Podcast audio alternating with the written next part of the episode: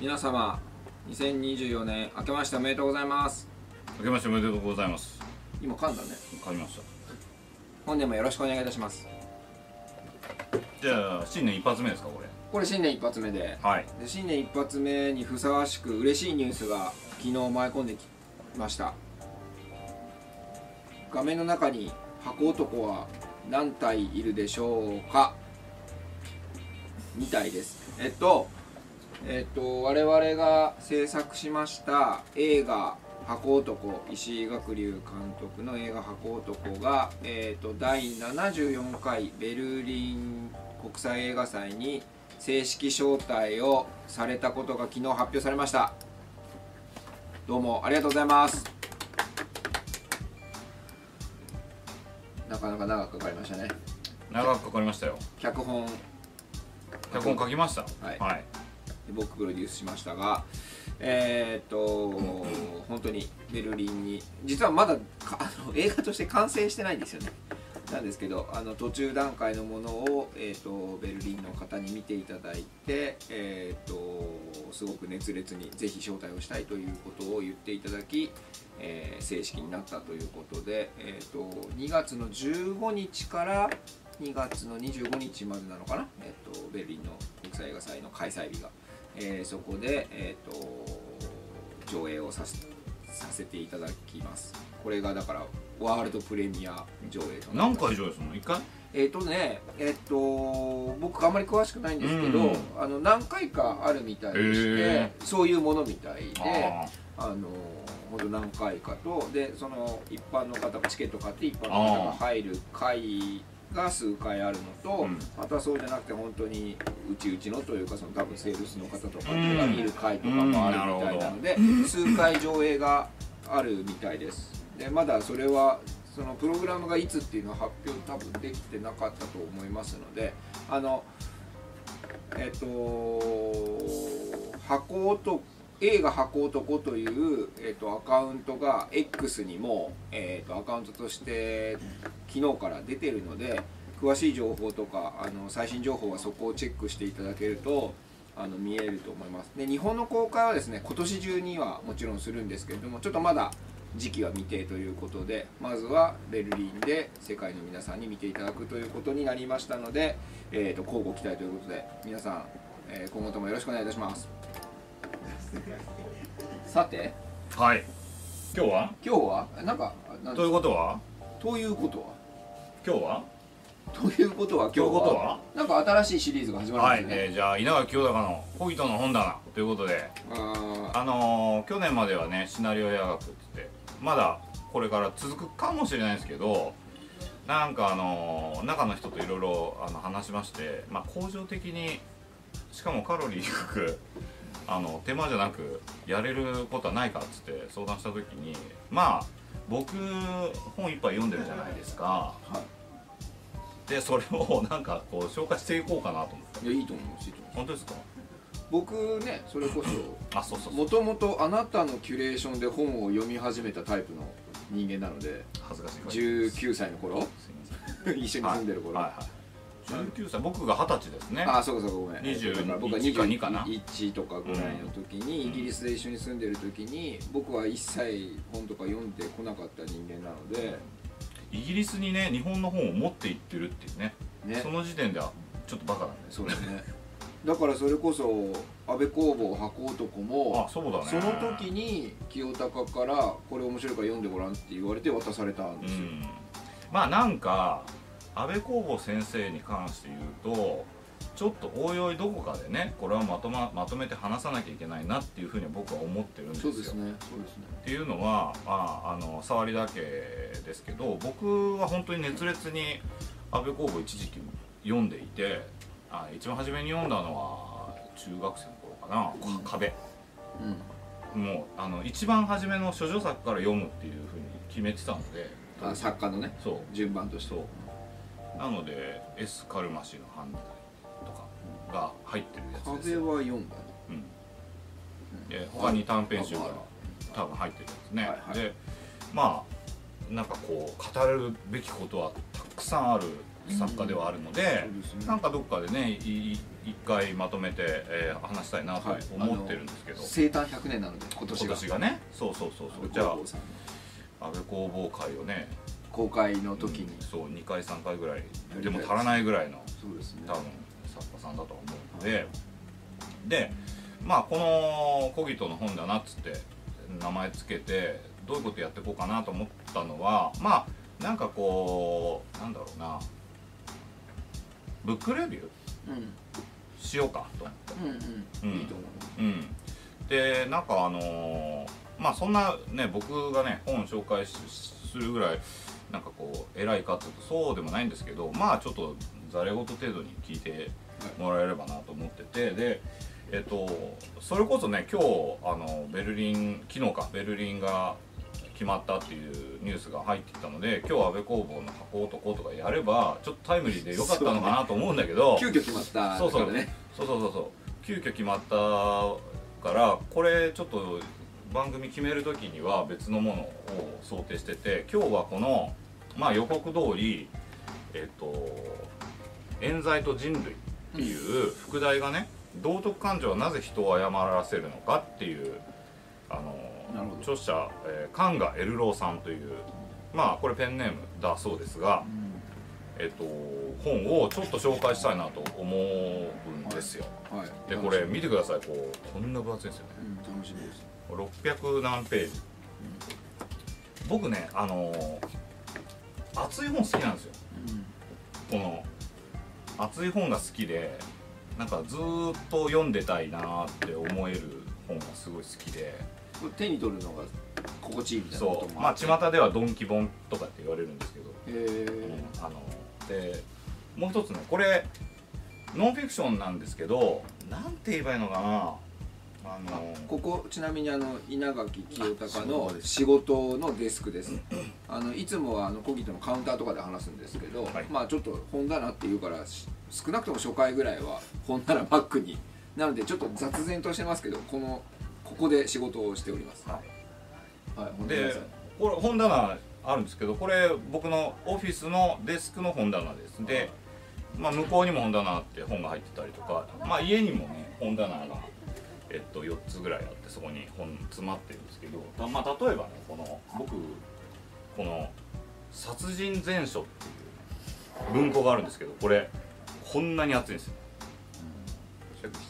これね僕は多分小学校の頃に買ったんですよ。へえなんでこんな本買ったんだろうと思うんだけど。でむ小学生でこそうれそうそうそうそう。殺人多分、戦うん小学生の時だと思う。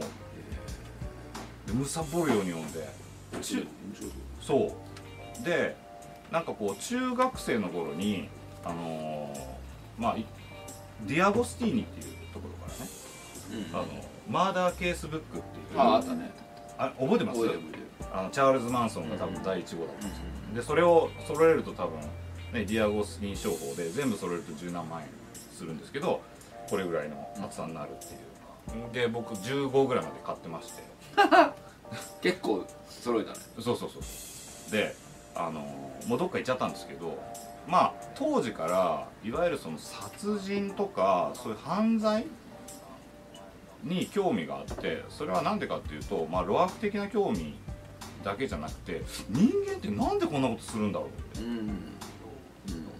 当時からすごくあの興味があったんだろうね。うんでその興味はやっぱりこう46歳になりますけどいまだやまず。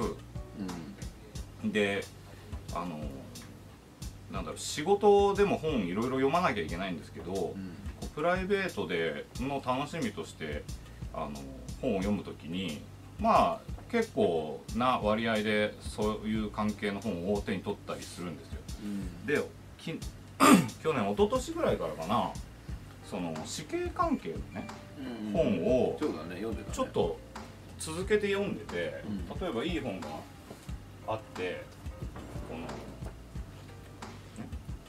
こうルポ死刑多分20年に出たのかな？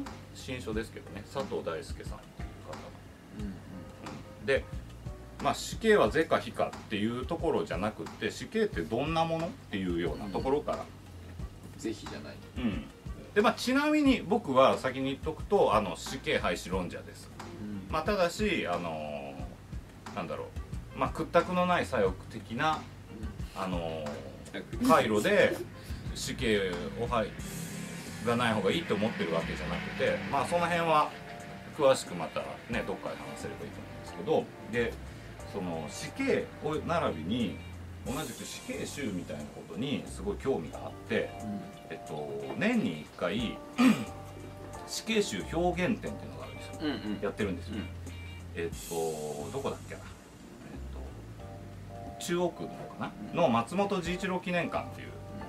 で松本治一郎っていう人はまあいわゆる、うん、とブラック解放の父なんて呼ばれてるような。いろいろなかなかあのなんていうのかな。香ばしいとか言うとあれですけど、うんうん。あの興味深い経歴の方なんですけど、まあ、その記念館があってそこでいつもあの主主催の方が開いているんですね。で選手が書いたものをそうです。見れるやつだよね。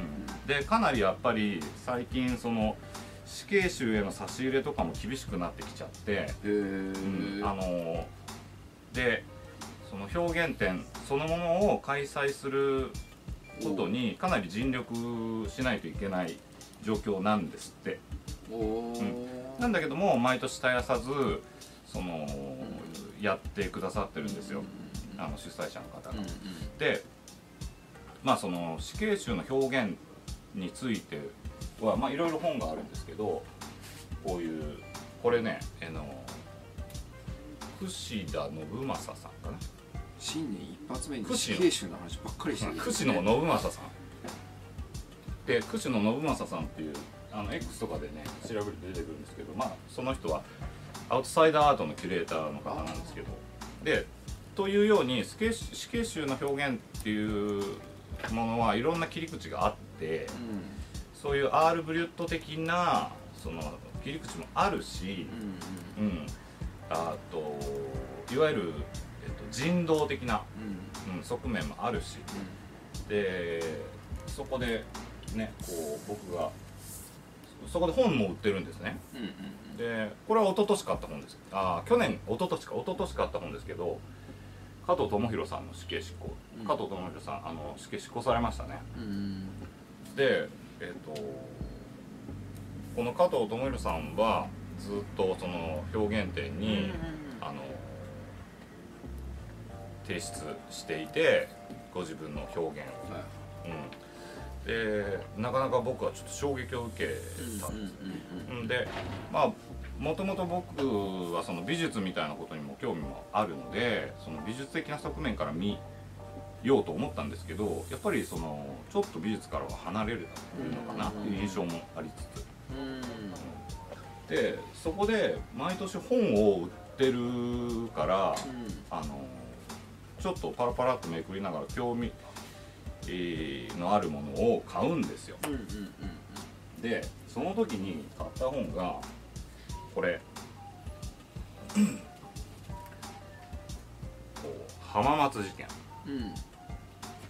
殿岡俊生さんというのかな。多分これ俊生の方がペンネームだと思うんですけど。うん。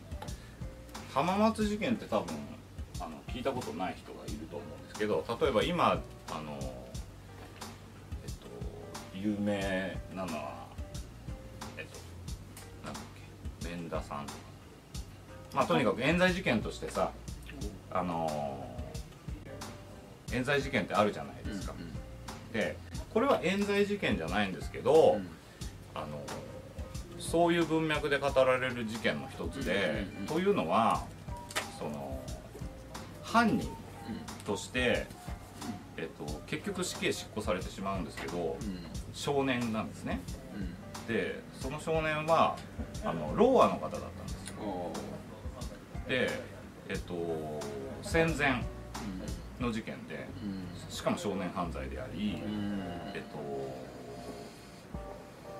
犯人が、えっと、ローアの方、まあ、いわゆる障害者の方だった、で、えっと、当時一つの法律があってその千千ね。戦前、大日本帝国憲法館なんですけどね、にはあの犯罪を犯した者が仮にローア者であった場合は刑を軽くしなきゃいけない。っうんていう法律があったんですよ。うんそれはあの戦後廃止されました、うん。うん、それはなぜかっていうとあのえー戦前までは、えーろうあ教育みたいなものがうん。十分じゃなかったから大いにハンデを背負っている。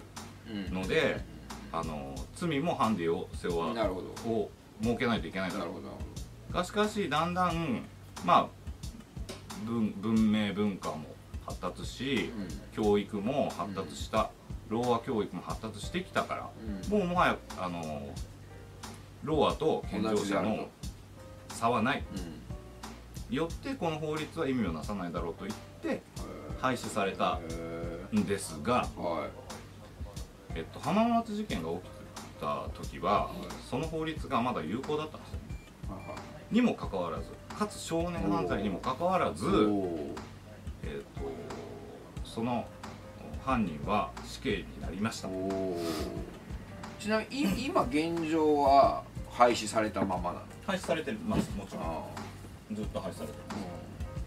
それでこの著者はこの浜松事件の著者は当時この著者のお父様がうん。浜松新聞かなんかの記者でかなりこの浜松事件を追った人なんですね、うで実は真相が違うんじゃないかって睨んでかこの少年、えー犯人の少年は殺される必要はなかったんじゃないかっていう信念のもとうんにずーっと手記を残してたんですってお父様が。うんで、えっと、息子さんも記者になられてへでリータイアした後にこの本をまあご自分の出版社うん。を作ってご自分の出版社から出版したものなんです、なのでこの本の中ではえっとその犯人うん。少年うんにどちらかというとかなり同情的に、寄り添ってまあ社会の犠牲者なんだっていうふうに書かれてます、うんなるほど。うん。そういうもうのっけから書く前にストーリーがそういうふうにできてて、うん著者は書いてますと。で読んだんですよ。でこれものすごい興味深いな。うん。いろんな角度から。うん。で浜松事件のことちょっと調べてたんですよね。うん。仕事の合間にですよ。うん。でそうしたらうん。この本に出くわしたんですよああそうなんだ。浜松事件からこっちに行ったのね。そう。ようやく今日の本題に入るわけなんですけどこれはえっとその浜松事件うんを知った、えっと、著者が、ーうん。えっと、その周辺にまつわる人々を調べていくうちにあのいやいやそもそも編集者の人から浜松事件について書きませんかって言われて書いたもの。えっていうのはねこの神田エル郎さんもともと何をやってらっしゃった方かっていうと、なんていうかなこの僕今日コギコギトの本棚プロ読書家って自分であの名乗っちゃってますがこの人こそまさまさにプロ読書家で、まあ、日夜国会図書館に通ってとにかく書物を少量するという暮らしをなさっているそうです。うん、で、えっと、ひょんなことからっていうふうにご自分はおっしゃってましたが、えっと、少年戦前の少年犯罪データベースっていうあ少年犯罪データベースっていうあのサイトをあの主催されたんですね。これあれだな今日紹介した本全部文字にしとかないと追いつかないね。これ後ほどね。うん書いとこうね後でね。でうんこの人はとにかく戦前に起こった少年犯罪をうん。データベース化して、うん。あのネット上に構築するっていうことをずっとやしこしこやって、いやいや大変。それは別にお金のためじゃないですよ、うん。自分ご自分の使命感ですでそれは何を証明する？結果的に何を証明するかっていうとよく言うじゃないですか。最近の若者はとか。最近少年犯罪が増えて最近の若いやつは怖いねなんつって。うんでもねこの人が明かしたことは圧倒的に戦前の方が少年犯罪多いんですよ。そうそうだろうな。俺もそう思うわ。今なんかもうほんと変の突っ張りにもならんぐらい。うん。数で言うとね。うんしその内容もかなり凄惨。うん。うん。逆にじいちゃんが孫をあの殺しちゃったりとか子供がお親父を平気で殺しちゃったりとかっていうのは全然戦前の方が多いんです今だったら本当に何て言うのかな。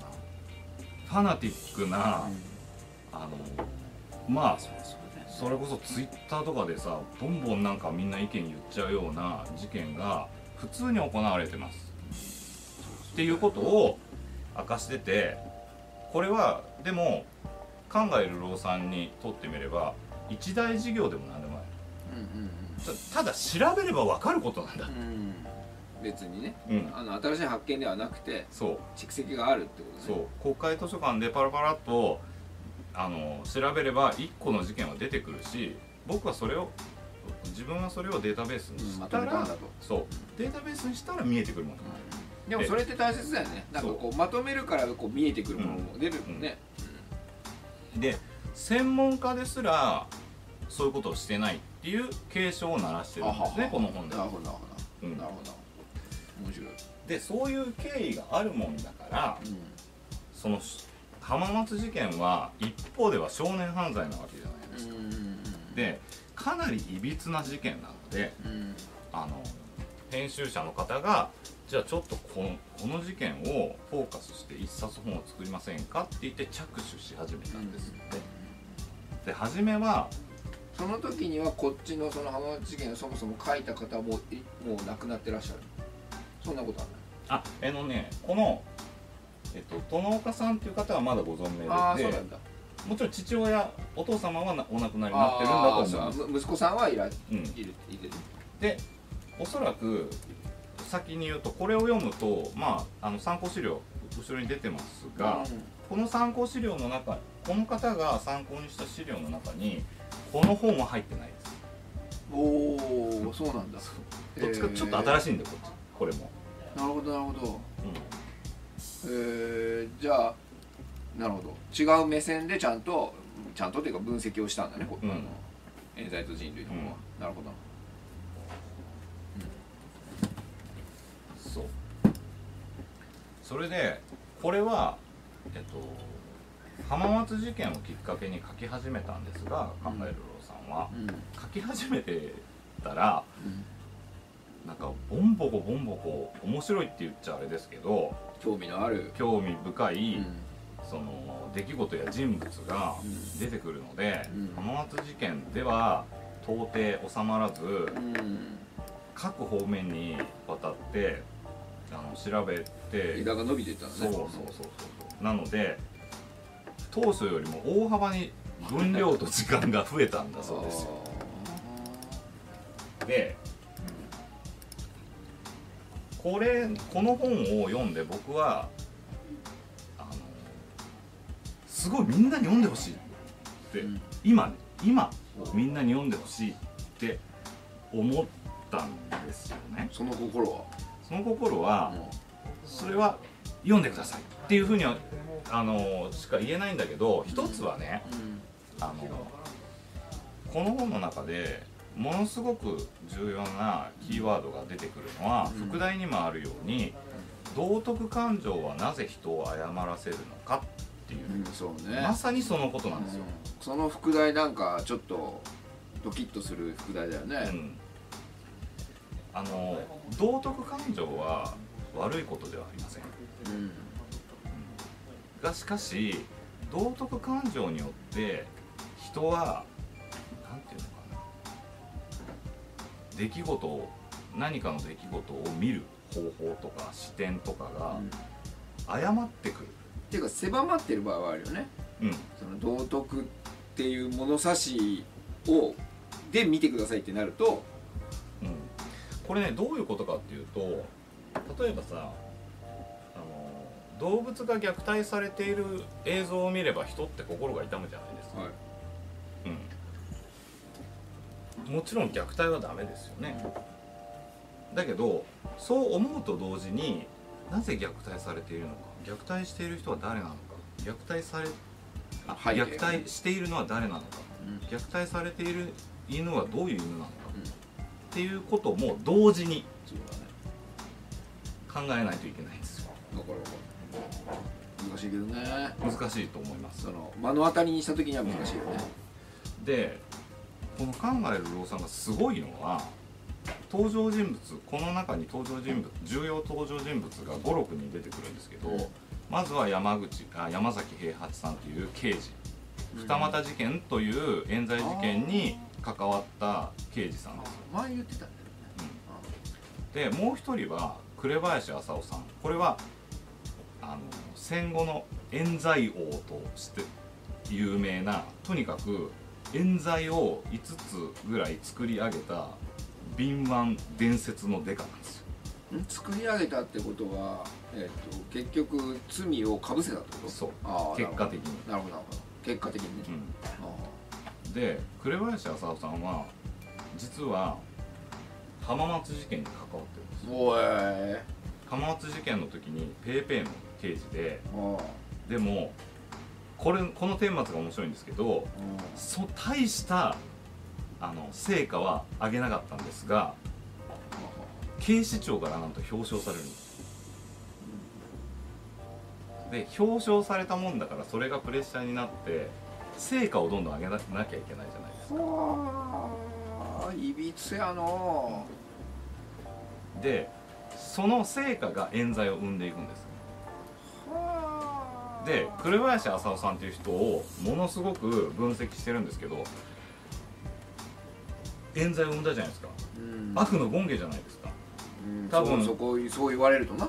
ツイッターではめちゃくちゃあの責め立てられますよきっと今だったら。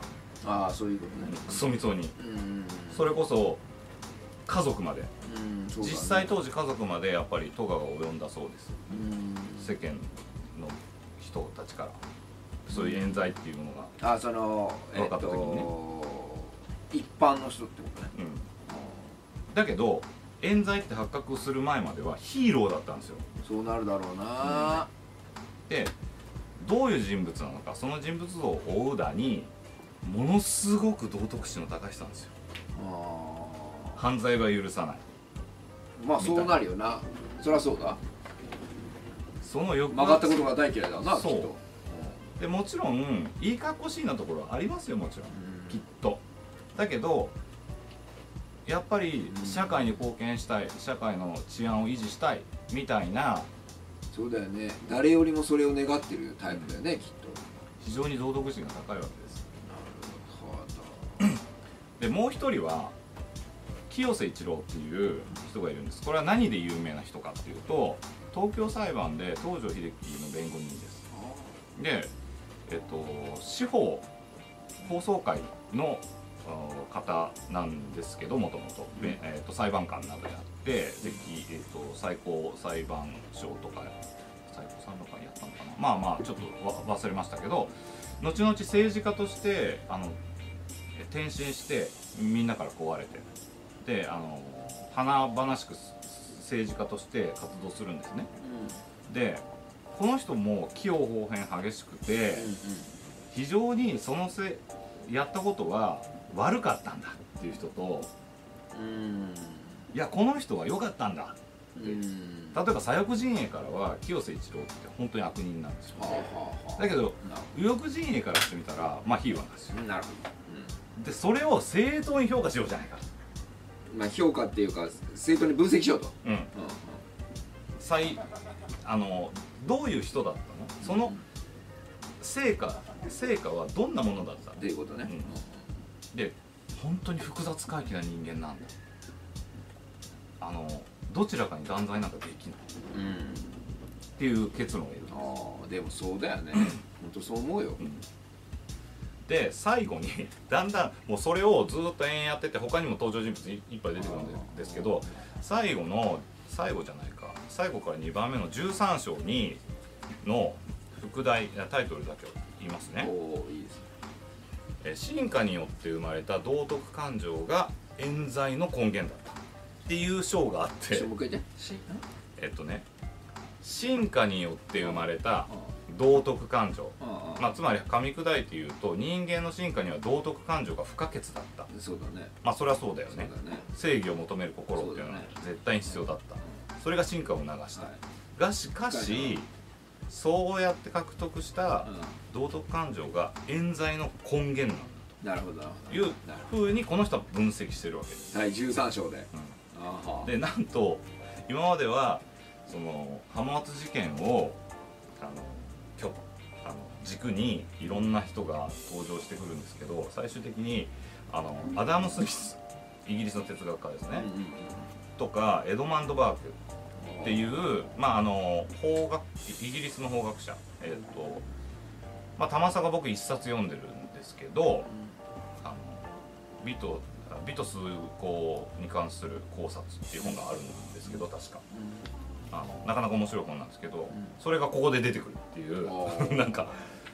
で哲学になるのね。そう。語るべきは結局は。でこう哲学の領域に踏み込んでそれらの冤罪事件とかをうん。分析していくんですよ、この人まあ、はっきり言ってあの読む人が読んだらとんでもかもしれない。うんだけどあの僕はものすごく感心しました。うん。この人なりにできる限りあのデータを集めて本を読み分析し総合しこうだこうでしかありえないっていうところまでの結論に至ってるってところはうん。素晴らしい、うんうんそうだね。うん。そそして道徳感情っていううん。あの重要なキーワードの他にもう一つすごく重要なキーワードがここに出てくるんですよそれはまあ読んでほしいんですけど言うと公平な観察者うんにならないといけないんだそうだね。って言うんですね。うん。でこれすごく難しいことだと思うんですよ。でも今一番必要なことだよね。だと思うんですよねうん。僕は。俺も。うん。でそのでそうそう公平な観察者うんってにならなきゃいけない。それはアダム・スミスが言ってることなんだ。道徳感情論で言ってることなんだ。ええ。でそこ面白いなと思うのはそのイギリス哲学ってうん。その経験主義なのでうん。そのに日本ののなんていうのかな専門家ってあんまりいないいないとは言わないけど脚光浴びないんですよね、どっちかっていうと哲学そうそう。自体をね。うんうんまあ、ドイツとかフランスの哲学うんがまああそうだね。脚光浴びるんですよ。そうだね。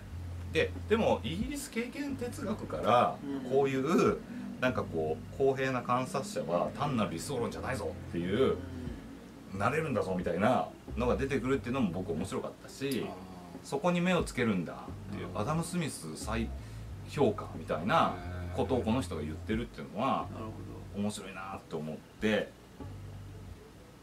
思ったんですよ。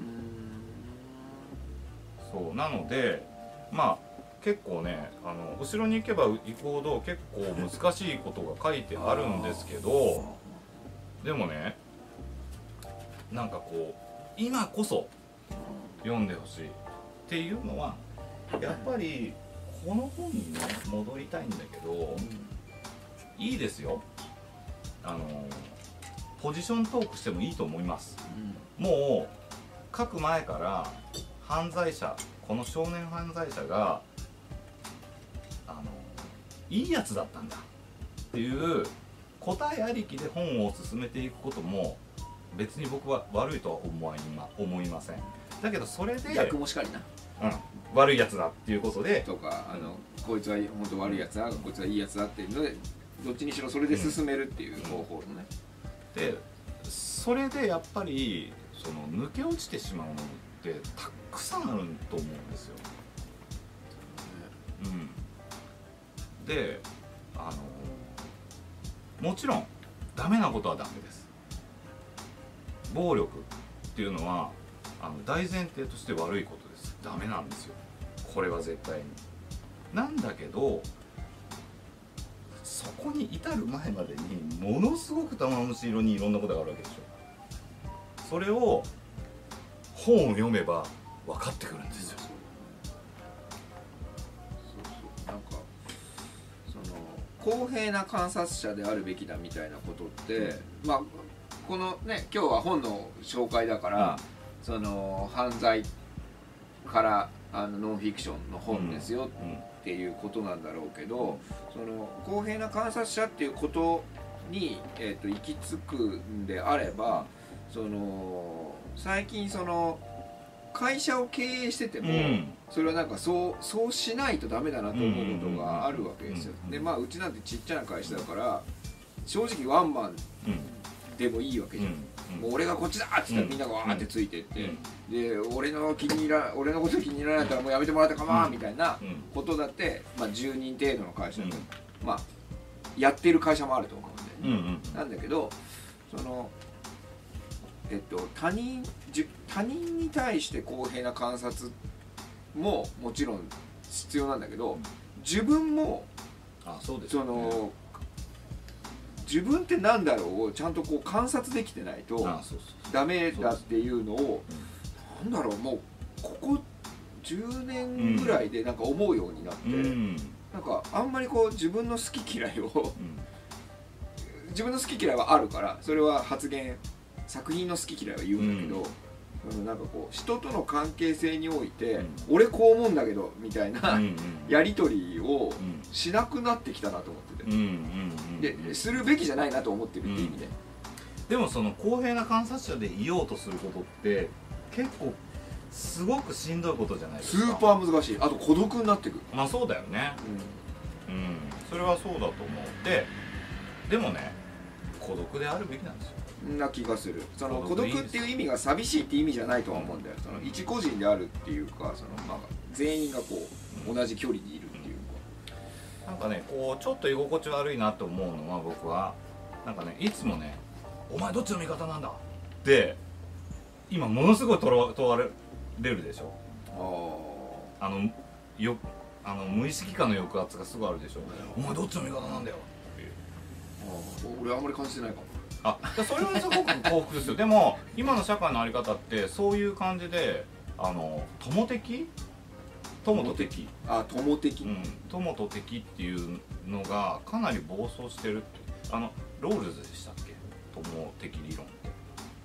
忘れちゃいましたけど、突っ込めなくてすいません。うん、でそのあの政治は友と敵がなければあの成立しないっていうか友と敵が政治を成り立たせるんだっていうことを言ってるんだんだけど、システム上そうだからね、うん、そうそう。であのそこの総国みたいなのが、うん。かなり暴走してるっていうか、で僕はイメージとして A, A 陣営 B 陣営があってね、うん。A 陣営から「お前どっちの味方なんだよ」いやあなたの味方じゃありません。B 陣営から「お前どっちの味方なんだよ。あなたの味方じゃありません」って言って両方からなんかこう「じゃあお前はダメなんだ」っていうさ言われることこそ必要なんじゃない？って思ったりするの。うんわかるわかうん。まあそれが孤独でもあるんだけど、うん。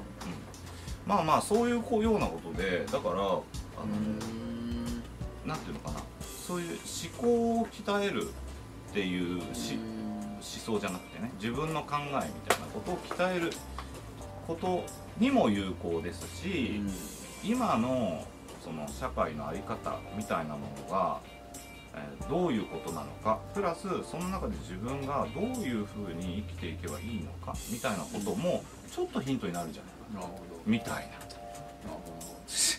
第1回目からなかなかなこういう感じでやっていきますから。なんかあのもうちょっとこの本面白かったよっつってあの あらすじを言ってもらって登場人物がこうでとかじゃないところが清高っぽいよね、はい。おくしゃみ。くしゃみも出ますよ。出物腫れ物なんかすごいな。のっけからあのー素敵ですね。なんかそうね僕は今日のこのキュレーションを聞いて読んでみようとは思った。あ本当ですか？僕はね。嬉しい嬉しい。なんか興味は湧いた。あのーそうね。あの思考回路をどうした方がえーっと今令和で立ってられるなみたいなことを吸収したいっていう気持ちが、えーっとここ近年高いから、うん。なんかさ啓発本とか読むつもりないじゃんね、あの今更そんなたわたわごと。なんだけど、そのちゃんとしたその学者なのかそのルポを書いてらっしゃるずーっとそれを追っていっている方要はいいか悪いかじゃなくて事実を見たいんだっていう。だからドキュメンタリー映画を見る時もさそういう切り口の方の方が見,、見たくなるじゃない、うん。いっぱいあるよ。その、うん。監督さんがこう思ってるからそれを描いている切り口のも、うん。それはそれでふむふむと思うけれども、うん。なんか僕はそれこそその観察者である監督さんのうん。ドキュメンタリー映画の方が割と好きなんだよ、いいとか悪いじゃなくて、うどういうことがずっとあったんだよっていうことを積み重ねてもらった方がグッとくるというか、そうね。いつかこれでまたあの紹介しようと思ってた本本で、うん。その「姫より忠臣蔵」って本があるんですけど、うん。これ図書館でしか読めませんが初版本は。で吉田司さんという方がいるんですけどその人は実はその小川晋介のの下にいたんですよねでだけどこんなのドキュメンタリーじゃねえよっつって飛び出してたっていう。だからその日本式のドキュメンタリーってねやっぱりその伝統があってそういう本当にアングルをつけるんだっていうのが基本なので、か監督のうん。考えることをだ、しだ示すっていうね、うん。基本だってドキュメンタリーは嘘なんですっていうふうにもネタバラシしてるのであのドキュメンタリー作家の人が、うん。まあそういう人ばっかりじゃないですよ。なので、ね、そういうドキュメンタリーが好きっていう人もいるし、まあそうだね。いやどっちも楽しいんだけどね、うん。楽しいっていうかそのさ、面白いんだけど見てて。なんか今日それ聞いててそれをなんかちょっと思ったなと思って、なるほど。いいじゃないですか、まあそう。なので。軽い回もあるんですか？軽いかか軽いですよ今日なんか。軽い。なんかこ今後は小説あ小説とかもねやりたいです。あと漫画とかもあるの？漫画とかもやりたいですね、あうん。ーなんかねなんか最近さあのーえーっと配信というかサブスクがいっぱいあるから、はいはいはいはい。あのー自分のタイミングで初めてその作品を発見してうん。見たり読んだりすることがうん。結構当たり前になってきたじゃない新旧あんま関係ないからね。そうそう、うん今年公開とか関係ないというそうか、そう。なのであのそういう意味で言うと昔のものをたまたま見てすごい新しくっていうか、今の自分に響くみたいなことが結構増えてきたから、なんか小説だろうが漫画だろうが本棚でね、うん。あのちょっと紹介してもらえると、いいですちょっと見ようってなるから、いいですね。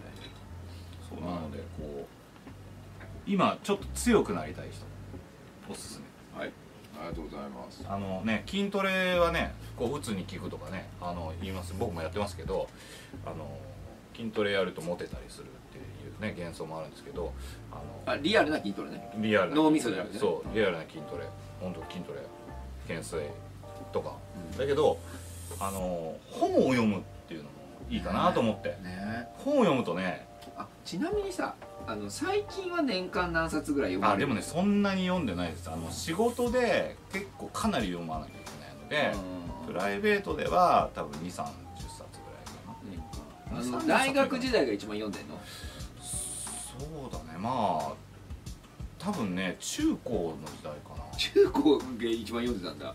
うん。なぜならやっぱ電車通学してるのおで、おまあとにかく新書だのとか新書もだし文庫もだし全集とかも借りてきてまあ本当読めるんですよその時期って。時間があるんだね。そ学生って。ううん。あの僕1時間以上かけて通勤通学してたんで、それずっと本読んでるその本はだどどう当時はどどういう感じで選んでたの？あのね選び方本。友達に勧められたりとか。だからそういうのってすごい大事なんですよ、そうね。うん、僕い友達に勧められて忘れられない本になったものって何冊もあるんです今だ今いまだに大事だなって思う本いっぱいあって。でなんかあのナポレオンの本面白いよとかうあの古い吉吉の本面白いよとかあのブルーバックス面白いよとかいうのをまあ友達とやり取りしててであなたはあなたでその友達に言うわけでしょ？そうそうそうそうそう。北これ見た？白い。よとかあ今松本清張読んでるよとかかもう本当に雑食、へえそうなんだ。理系の本も文系の本も本なんていうの？ノンフィクション。なんか俺一緒に住んでる時にあなたがよく本読んでる時にうん。ちょっと関心っていうかへえと思ったのが並行して56冊を読んでる。同時期に。それでも普通じゃないですか？そうそういうもんなの。うん。なんか今朝読んでいるものと数時間後違うものを読んでて、うん。それをずっとこう回ってるから、ん。で僕それ一回真似したのよ。うん一緒に住んでるそうすると確かに面白いんだけどやよややっていけるし、うん。なんだけど途中でどっちの話か分かんなくなって余計面白くなったタイミングがあって なんかごごちゃ混ぜになってくっていうか,、なんか混然一体となってくるみたいな、っていうのは今今もやっぱり並行していろいろ読むものっていうかあのそれ必要に駆られてだってそのあのまあだからそれは資料的に読んじゃうからっていうのもあるんだけど、うん。仕事でね。そうだね。今途中読みのものいっぱいある。うん。あとよく言われるのはあのこれむあの無数にここでも本ありますけどあの積んどくがないやつは本当の本読みじゃない。積んどくがない。どういうあ要はあの読んでない本が本棚に一冊もない人は本読みじゃないっていう。あつまり なんていう？